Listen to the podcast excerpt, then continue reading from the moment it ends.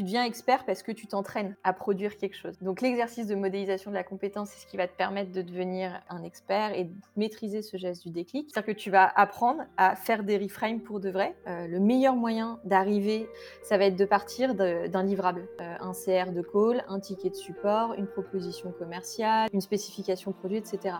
Comment se structure l'hypercroissance? Je suis Romain Collignon, entrepreneur et fondateur du Network 78, un réseau d'entrepreneurs remarquables dans le secteur de la tech et du web. Sur Structure, je vous propose de connecter avec ces dirigeants passionnés afin de mettre un coup de projecteur sur ce qui fait en interne les raisons de leur succès. Aujourd'hui, j'ai l'immense privilège de recevoir Chloé Dru, qui est la cofondatrice d'Aino. Alors Aino, c'est A-I-N-O, qui est une entreprise qui accompagne des startups en forte croissance à structurer leur activité et aussi à faire monter en compétences les équipes en un temps record. Alors si je suis aussi enthousiaste à l'idée d'interviewer Chloé, c'est qu'on va parler de croissance, mais pas que de croissance financière, on va aussi parler et surtout peut-être de croissance humaine, la croissance par l'humain. Et ça, j'ai hâte d'échanger avec Chloé sur ce sujet. Et on va aussi parler euh, de comment extraire l'expertise, comment extraire une expertise dans des savoir-faire qui sont présents dans une entreprise euh, pour en faire justement un modèle vertueux de croissance. Donc des sujets qu'on n'a pas l'habitude forcément de traiter sur structure, mais sur lesquels on va pouvoir échanger en profondeur avec Chloé. Juste avant de démarrer, je voudrais faire un, grand remerciement à Régis Medina, euh, que vous pouvez retrouver à l'épisode 60 si vous n'avez pas encore écouté son interview, foncé, euh, qui a eu l'occasion de nous mettre en relation avec Chloé. Euh, donc Chloé, merci d'être avec nous aujourd'hui. Mm. comment, tu, comment tu vas? Bah, Merci à toi. Écoute, ça va, ça va super. Je suis hyper contente de, de pouvoir participer à ce, à ce, podcast, à cet échange avec toi. On rentre dans le vif du sujet? on parle de toi, on parle d'Aino? C'est parti. Cache. Go. Bah écoute, moi je te propose juste que tu nous partages voilà, comment cette aventure Aino elle a démarré pour toi, à la fois ton background et puis mm.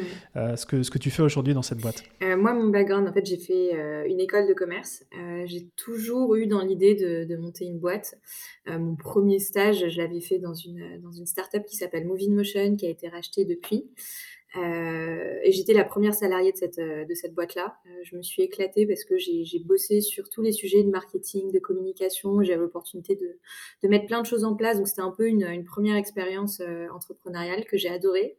Derrière, je me suis dit, moi, je vais quand même tester la grosse boîte. j'ai vite compris que ça n'allait ça allait pas vraiment me convenir. Et j'ai rejoint une autre startup où j'ai aussi été la première salariée qui s'appelle Blockchain Partner qui a depuis été racheté par le, groupe euh, pas audience, euh, par KPMG. Euh, et donc Blockchain Partner faisait du conseil sur, sur les cryptos et je suis restée, enfin j'ai bossé avec les fondateurs pendant trois ans et demi.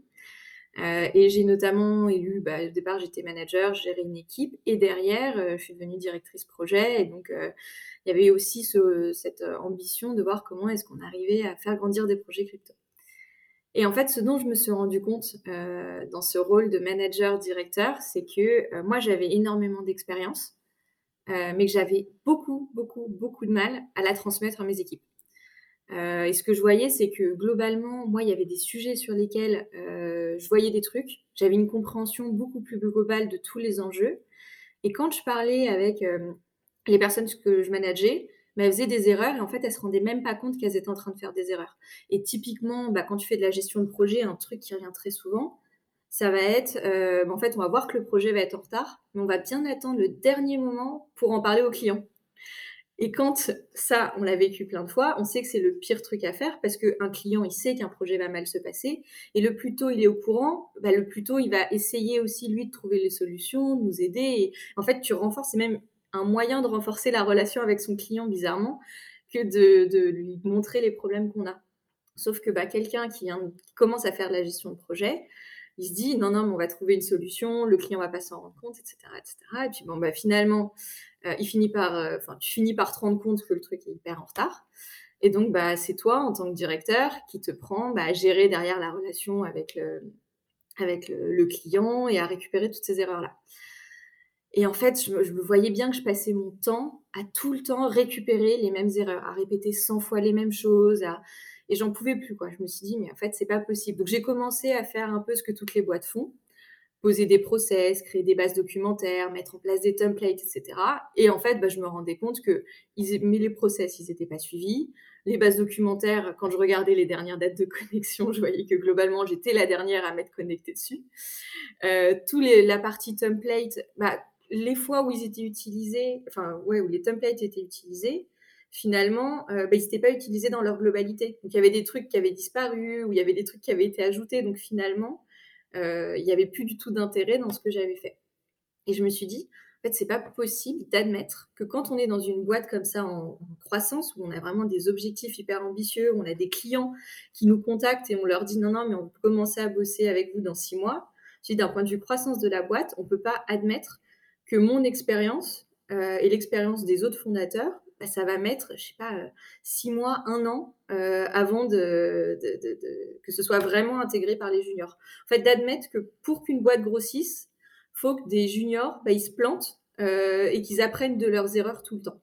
Je me suis dit, c'est, on doit bien pouvoir arriver à faire un truc là-dessus. Ouais. Et ça, de ton expérience, c'est, c'est ce que tu as vécu et c'est aussi quelque chose que maintenant tu vois assez fréquemment dans des boîtes en forte croissance? Oui, tout le temps. En fait, ce que je vois, et c'est quelque chose que les fondateurs de boîtes avec lesquelles je bosse me racontent souvent, euh, c'est notamment, mais en fait, la semaine dernière, on faisait un atelier avec euh, le directeur d'une agence web marketing et on était en train de regarder les dernières newsletters qui avaient été envoyées par ses équipes. Et puis je me souviens, il regarde une newsletter, il se dit mais c'est pas possible cette erreur-là. Donc une boîte qui existe depuis 10 ans, hein. cette erreur-là, on la faisait il y a 10 ans. Comment ça se fait qu'aujourd'hui, encore maintenant, on fasse cette erreur-là? Parce qu'on la connaît, on a des managers, euh, on a des templates, on a des process, enfin bon, la, classique. Et pour autant, on refait tout le temps, tout le temps, tout le temps les mêmes erreurs. Tu, sais que je souris là parce que j'ai eu la même la semaine dernière sur exactement le même sujet du template email.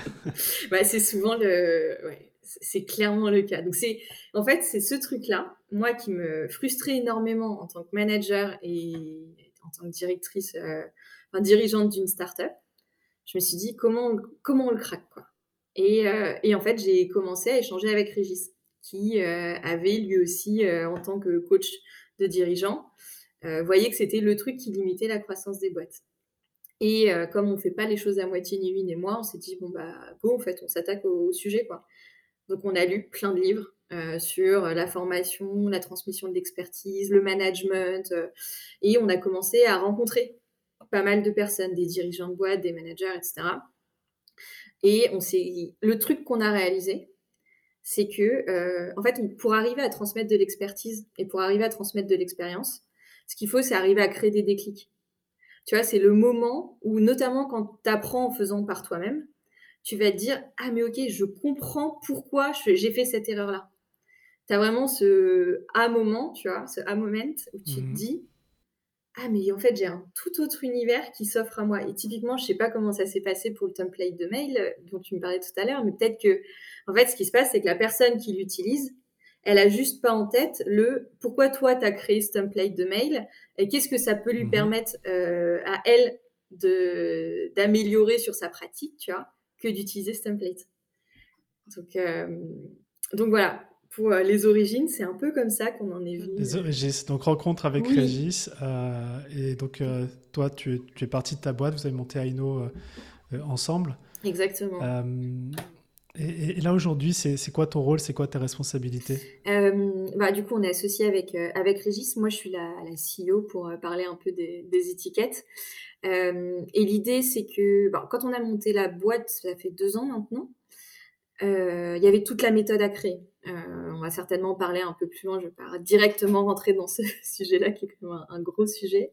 Mais quand on a monté la boîte, bah, il y avait ce truc de comment est-ce que finalement bah, on arrive à, euh, à expliquer à des managers comment créer des déclics, si je la fais très très courte.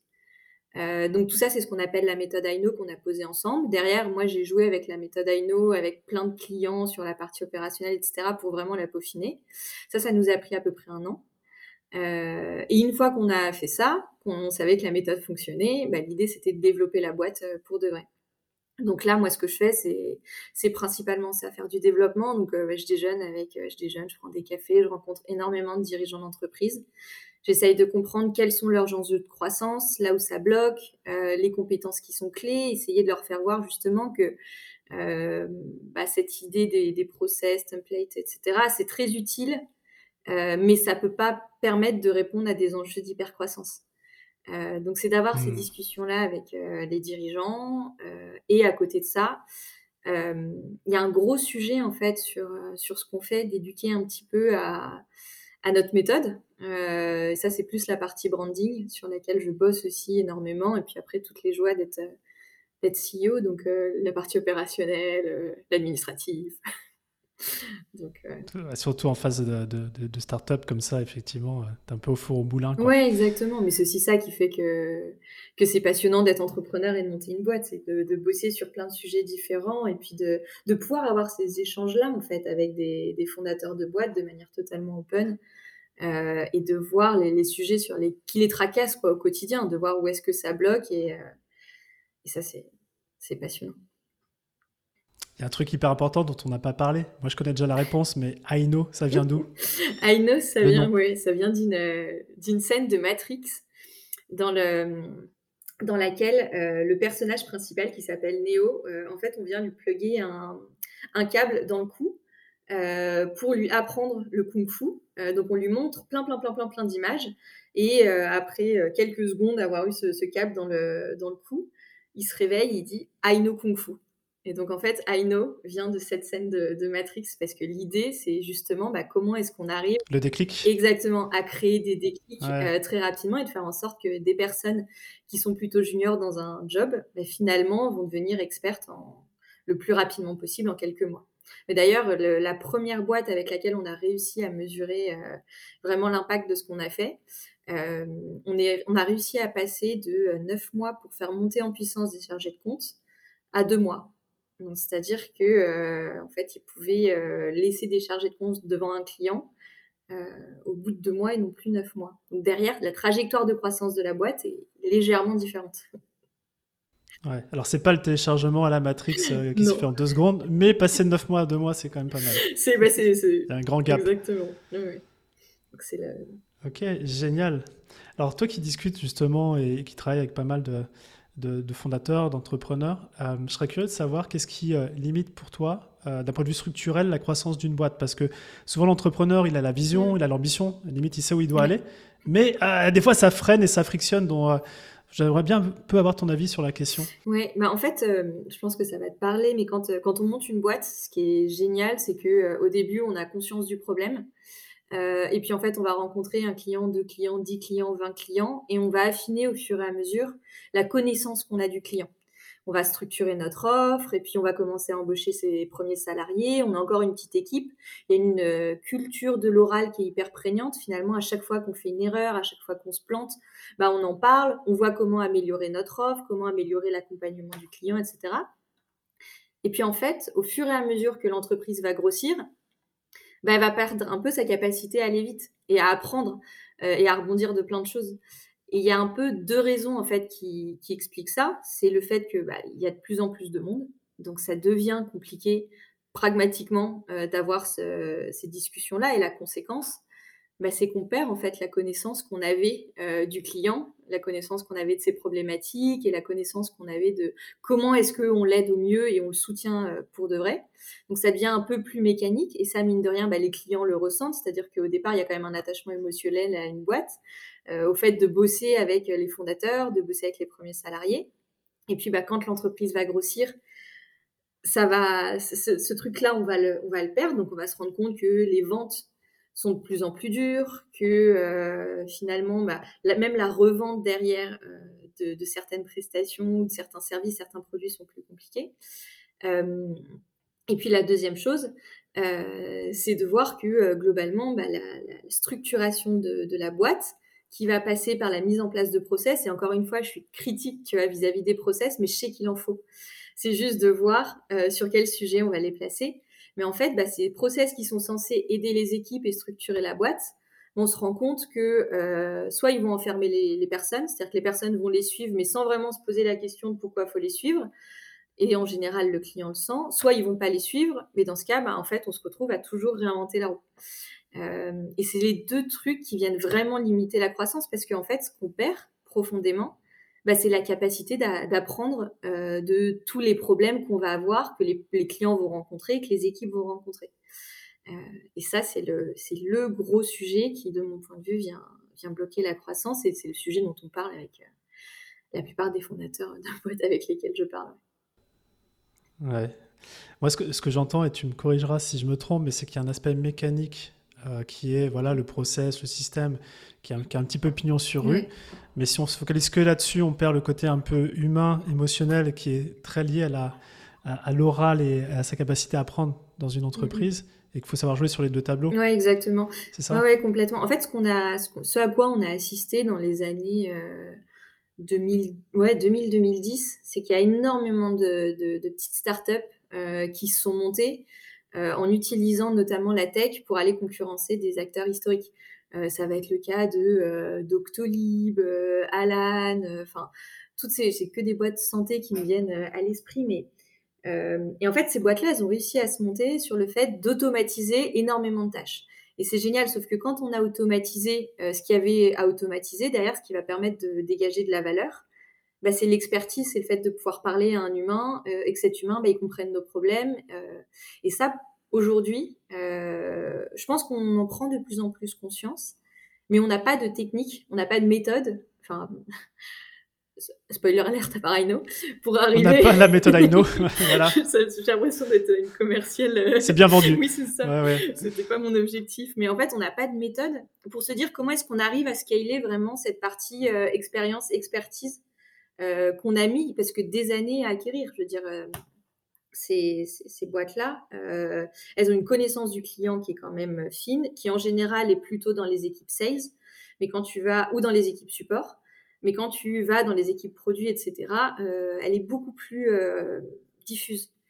Euh, donc en gros, le, truc qui va aussi limiter la croissance des boîtes, c'est de se dire, bah, en fait, on mise à fond sur la mécanisation, sur l'automatisation des tâches, et finalement, bah, l'expertise, euh, comme c'est quelque chose qui est un peu confus, euh, qu'on ne sait pas vraiment matérialiser ou dont on ne sait pas, qu'on ne sait pas vraiment faire grandir, euh, bah, on va juste essayer de recruter des top managers ou en tout cas des top profils sortis des meilleures écoles. Mais moi, pour en parler souvent avec, avec des fondateurs de boîtes, ce qui ressort, c'est qu'ils bah, arrivent à les garder, comment les recruter. Mais en fait, derrière, le turnover, il est assez élevé. C'est-à-dire qu'en général, ces top profils, bah, ils vont partir au bout de 1, 2, maximum 3 ans, avec toute l'expérience. Parce qu'ils s'ennuient. En général, tu vas rejoindre une boîte euh, parce que tu es animé, c'est ça, par la mission, parce que tu as envie d'apprendre. et que Mais en fait, il y a un moment donné où tu te, tu, t'atteins un peu tes limites.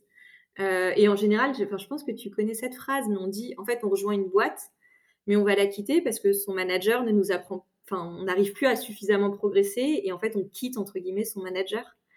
Euh, donc, en fait, ces boîtes-là quittent, notamment parce que aujourd'hui, euh, le, management est pratiqué de telle sorte à ne pas chercher nécessairement à faire progresser d'un point de vue technique les personnes avec lesquelles on, enfin, qu'on a recruté. Donc, euh, tu me donnes, tu me donnes une transition parfaite pour ma prochaine question, si tu me permets, parce que justement, on peut pas, on peut pas parler de croissance sans management aussi. Et j'ai l'impression que le, management, il est perçu comme une comment dire, une façon d'évoluer dans une boîte, pas forcément comme une compétence. Alors il y a des compétences managériales, mais aussi j'imagine des compétences euh, pour le manager de développer l'expertise et l'apprentissage dans ses équipes. Euh, j'imagine que c'est des trucs que tu, vis quotidiennement, toi, avec ton, travail. C'est quoi un peu les enjeux derrière ça, justement, le, management de l'expertise? Euh, En fait, le management de l'expertise, ça va être la capacité d'un expert d'arriver à transmettre sa compétence. Sauf qu'en général, ce qui va caractériser un expert, c'est le fait qu'il euh, arrive à très très bien faire certaines tâches, à très très bien produire certains livrables, euh, mais quand il s'agit de transmettre son expertise, il est beaucoup dans le comment la personne doit faire. C'est beaucoup plus dur d'arriver à mettre du contexte, etc. Euh, et là-dessus, en fait, en général, ce qui caractérise un expert, c'est le fait qu'il va être ce qu'on appelle compétent inconscient. C'est-à-dire que, je ne sais pas si tu es à l'aise avec cette théorie, donc c'est le... Là, vas-y, je veux bien. Enfin, je, connais, mais je veux bien un, petit rafraîchissement. en fait, on arrive à voir à quel point un expert est expert en quatre catégories. La première, c'est un compétent inconscient. donc, c'est l'idée de se dire que bah, tu, tu fais n'importe quoi, mais tu n'as même pas la capacité de t'en rendre compte. Donc en fait, quand tu es à ce niveau-là, bah, tu n'as même pas la capacité d'apprendre parce que tu te rends pas compte que tu fais des erreurs. Et en fait, ton parcours d'apprentissage va commencer à partir du moment où tu deviens compétent, conscient. C'est-à-dire te rendre compte que bah, ce que tu fais, euh, c'est pas de la qualité. Donc là, c'est le, c'est un peu le creux de la vague. Et tu te dis, mais en fait, tout ce que je faisais jusqu'à présent, c'était nul. Euh, donc faut un peu se dire ok. Donc c'est l'incompétent conscient, c'est ça? C'est l'incompétent conscient. Il faut être à l'aise avec ça, se dire ok bon bah ce que je faisais avant c'était nul, mais là je vais enfin pouvoir progresser. Puis à un moment donné où la la courbe remonte et en fait tu deviens ce qu'on appelle compétent inconscient. C'est-à-dire que tu arrives à faire des choses.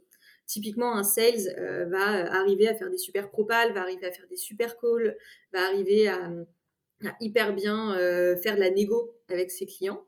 Mais quand tu lui demandes comment tu fais, euh, pourquoi tu as fait ça comme ça, etc., bah, il sait pas exactement expliquer le pourquoi. C'est-à-dire que c'est un peu de l'ordre de l'inné, de l'intuition, quoi. C'est un peu un magicien. Il dit bah oui, je, sais faire. Euh, bah, je vais te dire comment faire, comment moi je ferai. Euh, mais ça va pas forcément aider un, junior à progresser. Et on va dire qu'un expert va devenir compétent, conscient à partir du moment où il sera capable d'arriver à créer des déclics chez la personne. C'est-à-dire à ne plus corriger la personne, mais arriver à comprendre qu'est-ce qui a fait que la personne a fait une erreur et de se poser la question de euh, bah ok d'accord il y a cette erreur là soit bon bah j'ai très envie de lui dire quoi faire mais c'est pas le jeu auquel j'ai envie de jouer en tant qu'expert euh, qui est compétent en conscience. Ce que j'ai envie de comprendre c'est quelle est la représentation de la réalité. Nous on appelle ça un frame. Quel est le frame de la personne qui fait qu'elle a fait cette erreur là sans s'en rendre compte?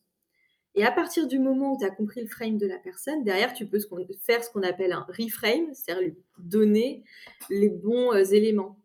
Typiquement, bah, je parlais de, avec un client d'une négociation. Et en fait, c'était un junior qui avait reçu un mail de son client qui lui qui négociait directement les prix. Et lui, bah, il est rentré dans la négo sur les prix. et puis en fait, à force d'envoyer des mails, bah, il s'est rendu compte que le client négociait les prix parce qu'il n'avait pas compris que en fait, il avait un profil senior et non pas un profil junior dans la propale.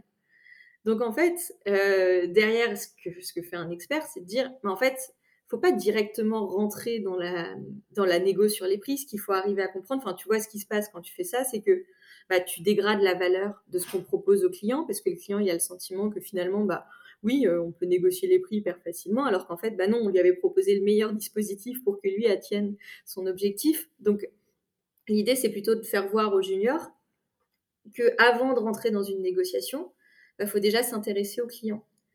Et donc, du coup, pour s'intéresser au client, il y a plein de techniques, etc. Mais de lui faire voir que le frame de je rentre dans la négociation du client, bah, c'est le meilleur moyen pour lui de dégrader la valeur de la boîte.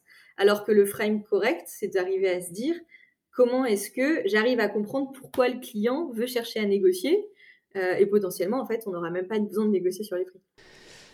Il y a un point, Chloé, sur lequel j'aimerais beaucoup que tu, euh, on puisse creuser, euh, c'est ce sujet de la modélisation de la compétence. Euh, parce qu'on a vu qu'effectivement, euh, il y a de l'apprentissage qui est lié à ça. Moi, je serais un peu curieux de savoir comment, justement, on, peut modéliser cette compétence. Oui, alors en fait, l'exercice de modélisation de la compétence, ça va être l'exercice qu'un expert va faire euh, pour arriver à, créer des déclics dans son équipe.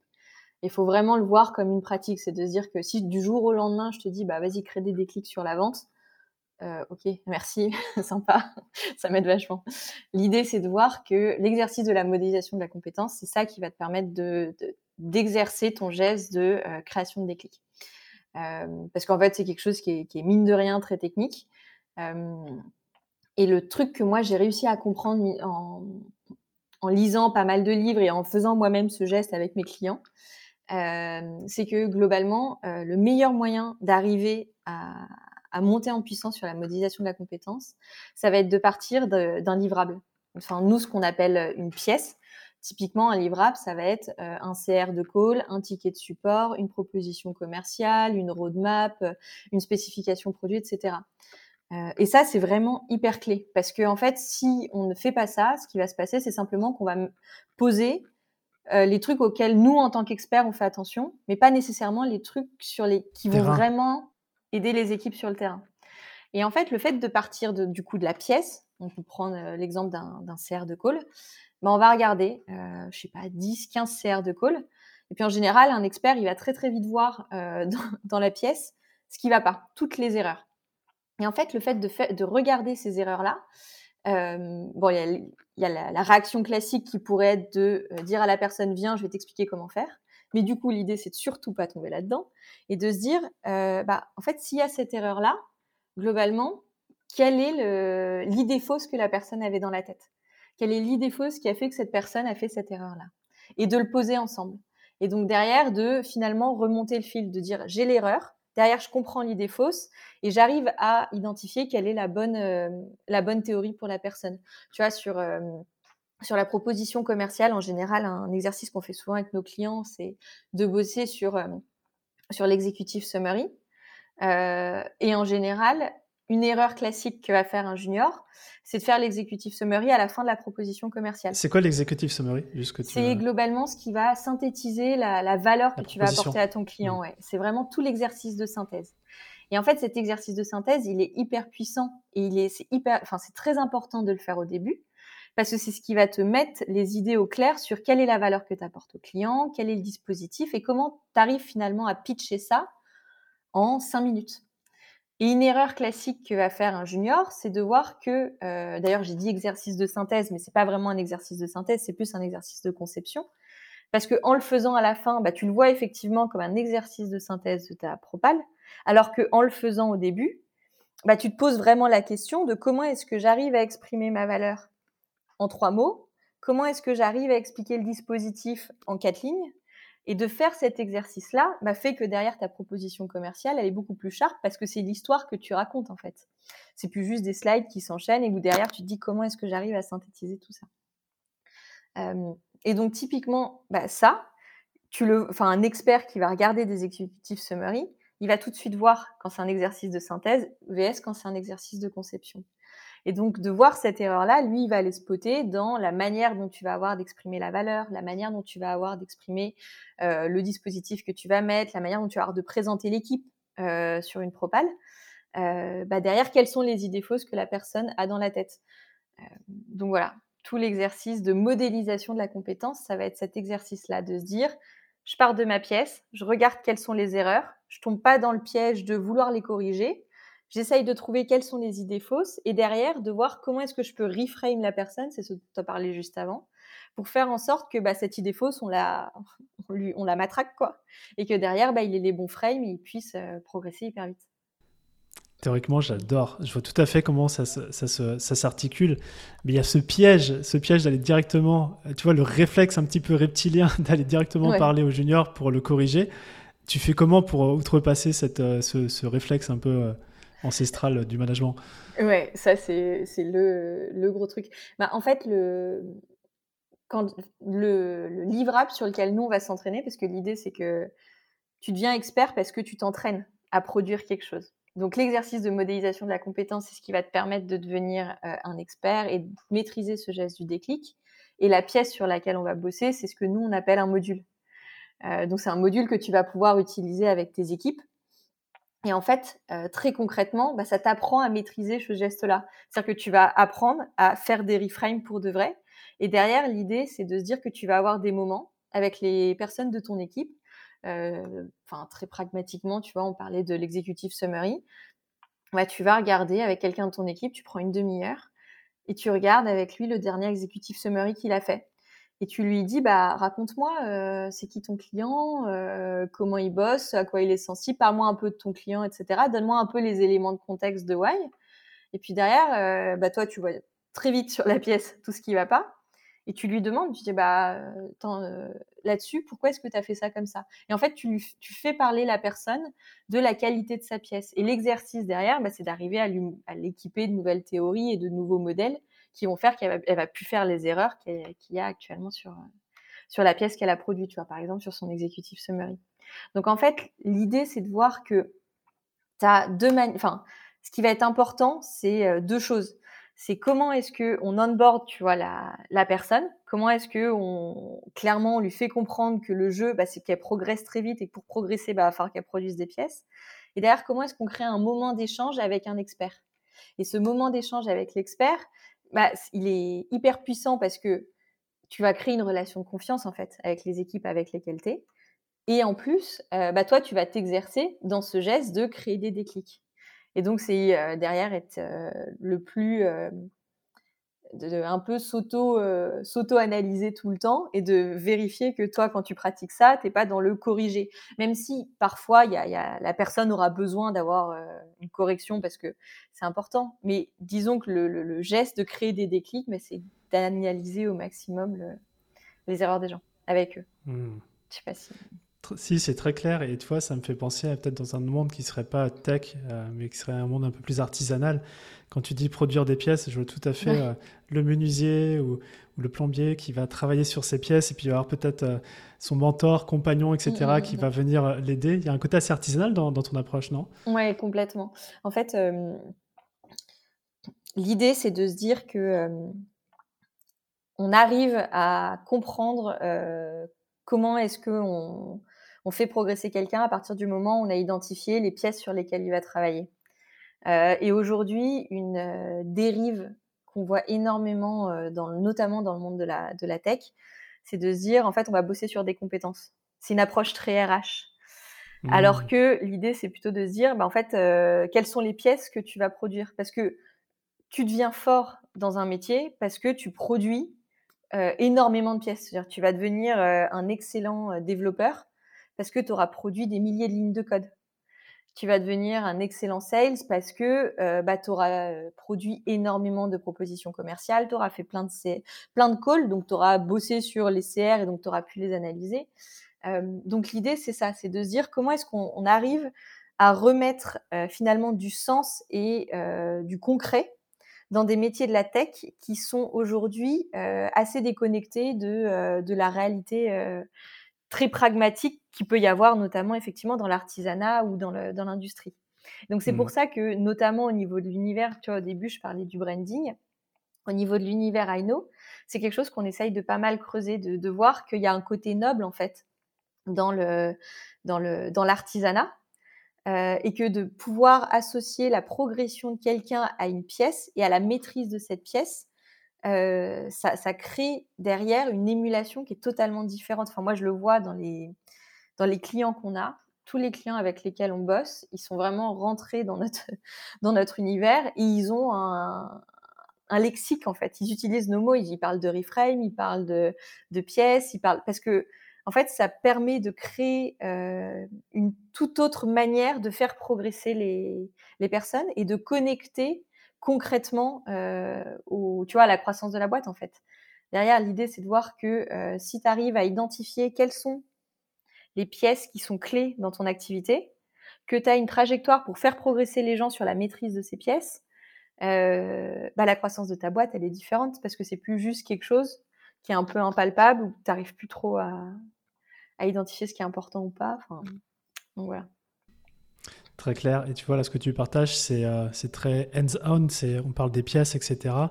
Peut-être sur un aspect spécifique, là, tu avais l'exemple du sales. J'aimerais peut-être remonter, moi, dans ce système d'apprentissage et se dire comment, à l'échelle d'une entreprise au global, on arrive à distiller cette culture, tu vois, de, de l'apprentissage. Comment ça marche, ça? bah, le, risque de plus grande pente, quand on veut s'attaquer à l'apprentissage, c'est de se dire que c'est un truc un part qui vit à côté du day-to-day. day to day ça, c'est vraiment. Et on se dit, ok, c'est fine. On, le regarde que de temps en temps, on va le mettre à jour tous les mois, tous les deux mois, etc. En fait, ce qui est hyper important dans le système d'apprentissage, c'est de voir que toutes les erreurs qui vont être faites sur le terrain au quotidien, bah, on a un système pour faire en sorte qu'elles soient commises une fois, mais pas deux. et pour ça, ce qui est clé, c'est l'implication des fondateurs de la boîte. Euh, moi, ce que j'ai vu, c'est que, euh, et en fait, euh, on, bosse énormément, notamment avec le fondateur de, de Théodo, Benoît-Charles Lavauzel, et on a bossé avec Alexandre Belliti de Clini, qui sont ultra impliqués sur tout ce qu'on est en train de faire. Parce qu'ils voient bien que, en fait, si on a un système qui permet d'analyser les erreurs et derrière d'apprendre de, ces erreurs, en fait, c'est ce learning by doing que tu vois dont je parlais au tout début, qu'on fait à l'échelle individuelle où euh, finalement bah, on se dit on va prendre quelqu'un, on sait qu'il va se planter, mais derrière on a des dirigeants qui sont suffisamment forts pour rattraper la situation. Bah, L'idée c'est de se dire que en fait on connaît les erreurs qu'on va faire dans la boîte. Donc déjà on peut faire en sorte qu'il y ait une personne qui les commette, mais que derrière tous les autres, on va les former sur cette erreur-là. donc en fait, c'est une personne qui commet une fois cette erreur, c'est pas une personne puis une autre qui et, ainsi de suite. donc parce que derrière ça, ça, ça voire même la même personne qui fait tout le temps la même erreur. Ouais, ça. oui, exactement, parce qu'en fait, le fait est que parfois, quand tu te rends pas compte que tu fais une erreur, bah, tu peux la répéter, la répéter pas mal de fois. et de voir qu'en fait, bah, d'avoir ce système de je fais une erreur une fois et derrière, bah, j'ai un moyen d'éviter qu'elle se reproduise tout le temps, bah, c'est ce qui va me permettre derrière d'améliorer la qualité sur le terrain et puis d'améliorer ma croissance. Parce qu'en fait, si derrière, en fait, je, je, je fais de nouvelles erreurs, en fait, j'ai un moyen pour concrètement euh, bah, apprendre de mes clients et apprendre euh, à booster ma croissance. Donc, euh, donc c'est ça. J'ai pas complètement répondu à ta question, mais.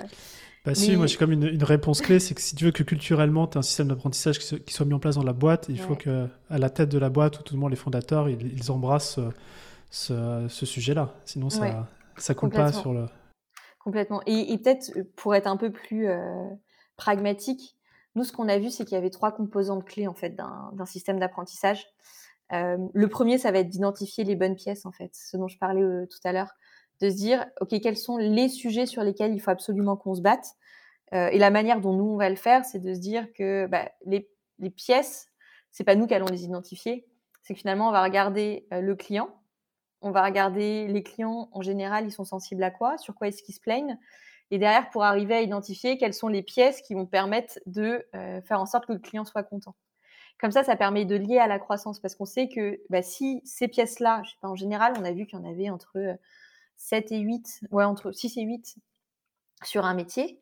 En fait, si ces pièces-là, elles sont hyper bien maîtrisées sur le terrain, le client, il est super content. Si le client, il est super content, il a envie de racheter, il a envie de parler de toi à tout le monde. et donc, ce truc-là est, est, totalement clé. Donc, la première étape d'un bon système d'apprentissage, ça va être de se dire comment est-ce qu'on identifie les bonnes pièces?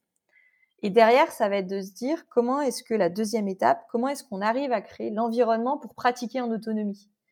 C'est de, de, voir que euh, comment est-ce qu'on extrait en fait la connaissance, tu vois, c'est la modélisation de la compétence dont je parlais tout à l'heure.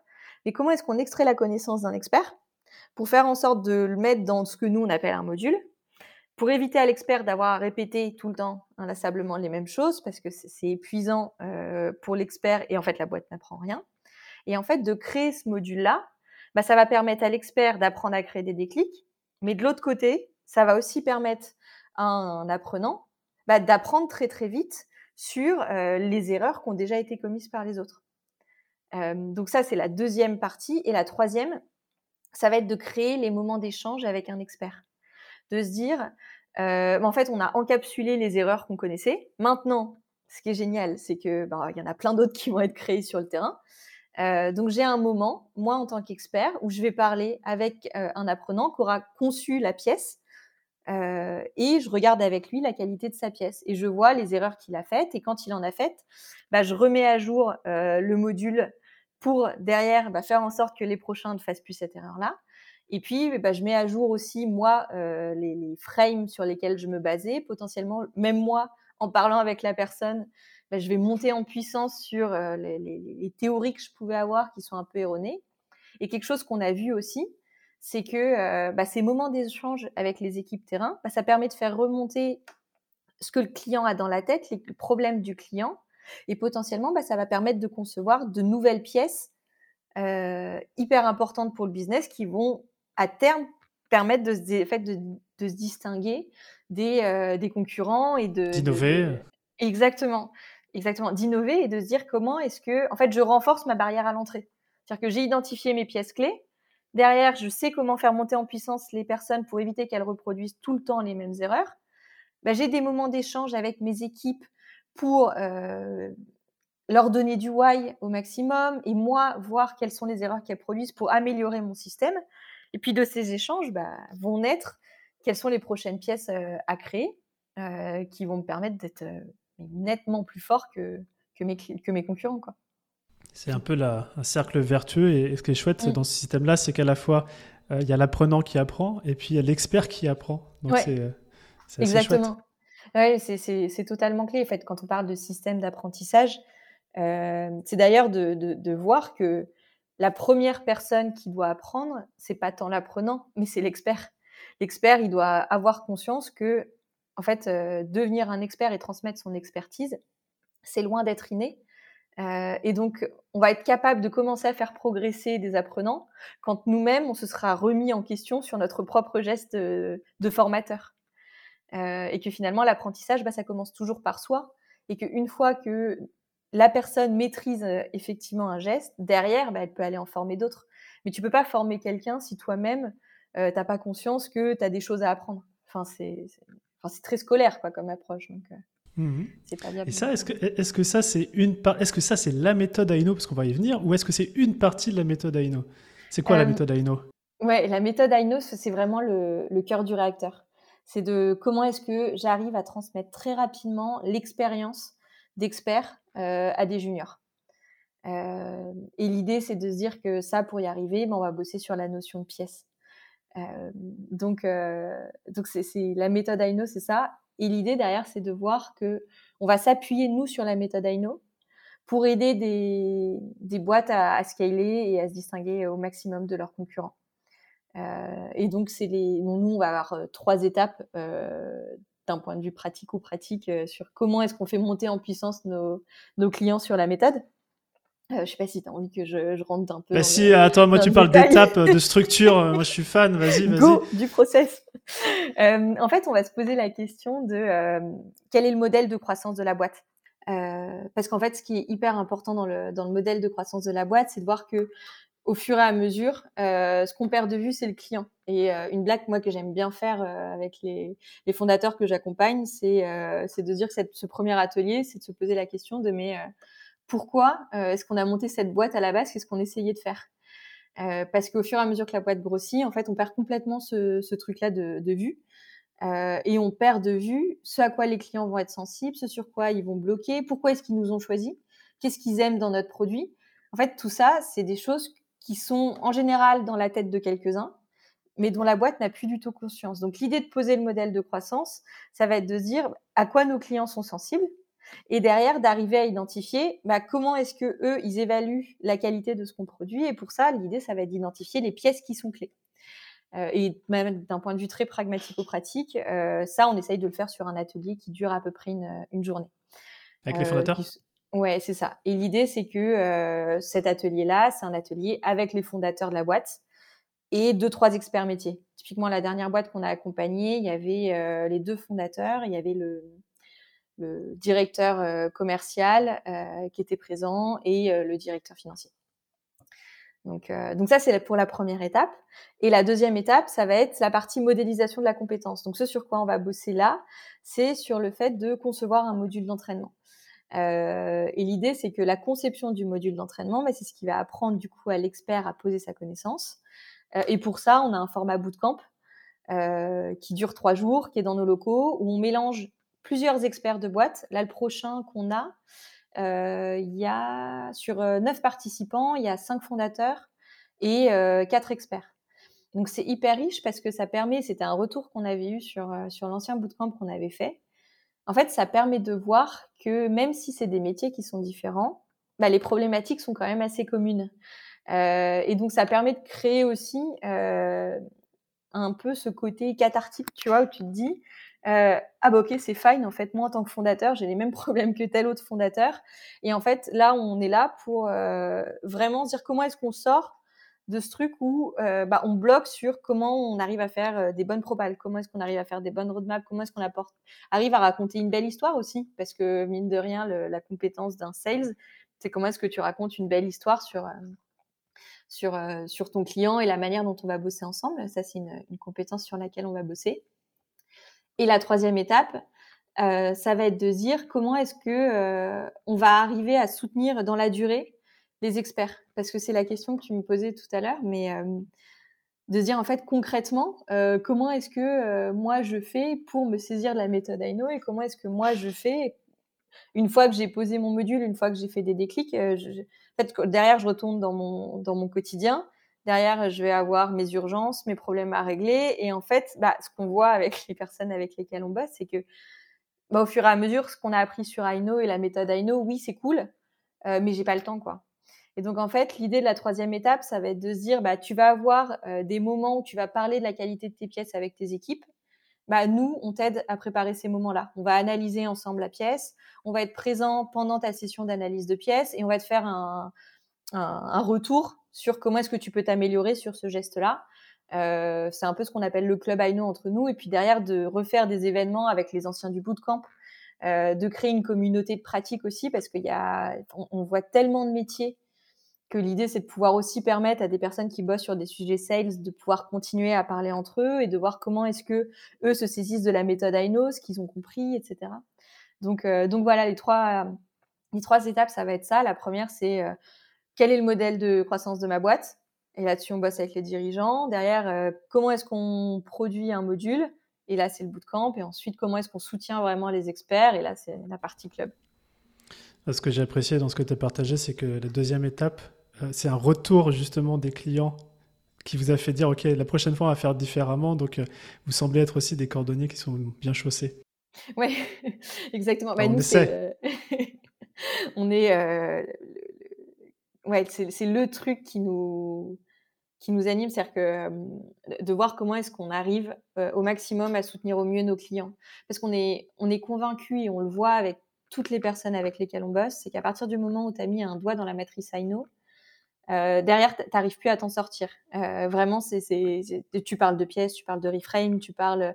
Enfin, moi, je, je, je, enfin, la plupart des clients que j'ai, ils m'envoient tout le temps des messages WhatsApp en me disant ouais j'ai reçu telle pièce là, euh, comment est-ce que tu peux m'aider, euh, comment est-ce qu'on va analyser ça, etc. Et en fait à force de recevoir des WhatsApp et des Slack, on se dit bon euh, en fait on peut pas juste aider les personnes à concevoir le système d'apprentissage et derrière leur dire bon bah c'était sympa, hein, amusez-vous bien.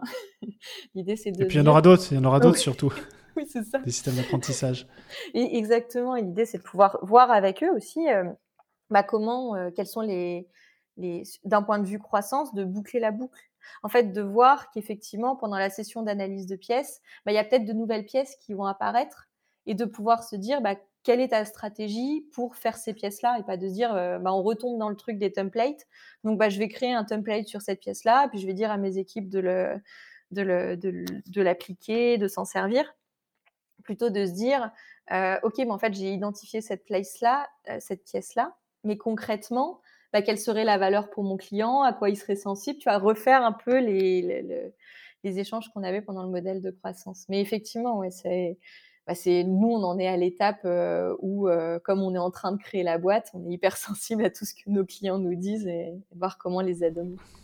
Et justement, c'est, quoi un petit peu là vos, euh, vos pièces sur lesquelles vous bossez ou vos challenges majeurs structurels en ce moment? C'est le, bah, le challenge majeur qu'on a, c'est euh, de voir comment est-ce qu'on on arrive à, à, à, parler de ce sujet de l'expertise et à éduquer au maximum sur le fait que manager par l'expertise, c'est euh, une opportunité de croissance pour la boîte qui est monstrueuse. Enfin, ça change radicalement euh, les dynamiques et les trajectoires de, de croissance. Enfin, je, je quand j'en parle, euh, notamment avec euh, avec le, le, fondateur avec lequel on a tu vois, le tout premier projet sur lequel on a bossé, euh, où il travaillait, il se disait comment est-ce que j'arrive à, réduire le temps d'onboarding de mes chargés de compte, qu'il est passé de 9 mois à 2 mois. Maintenant, son jeu, c'est de passer de 2 mois à 2 semaines. Et pour ça, euh, bah, il applique tout, toute la méthode Aino, il y va à fond. Donc, euh, c'est, juste énorme.